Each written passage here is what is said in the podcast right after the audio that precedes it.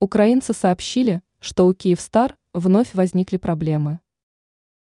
Жители Украины из числа абонентов местной телекоммуникационной компании Киевстар вновь пожаловались на работу данного оператора.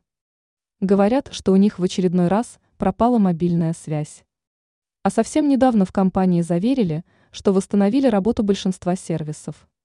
Как сообщает российское информационное агентство МИА России сегодня – Люди проинформировали о названной выше проблеме на странице Киевстера в социальных сетях.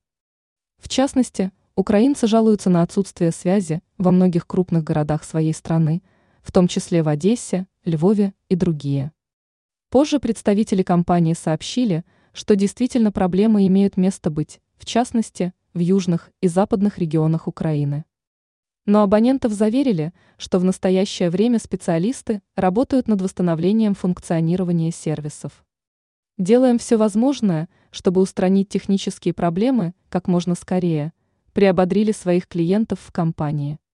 Что привело к сбоям в мобильной связи Киевстера, на этот раз не сообщается.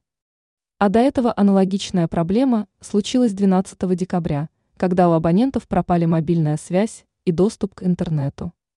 Тогда оператор заявил, что причиной сбоя стала мощная хакерская атака, приведшая к частичному разрушению его ИТ-инфраструктуры.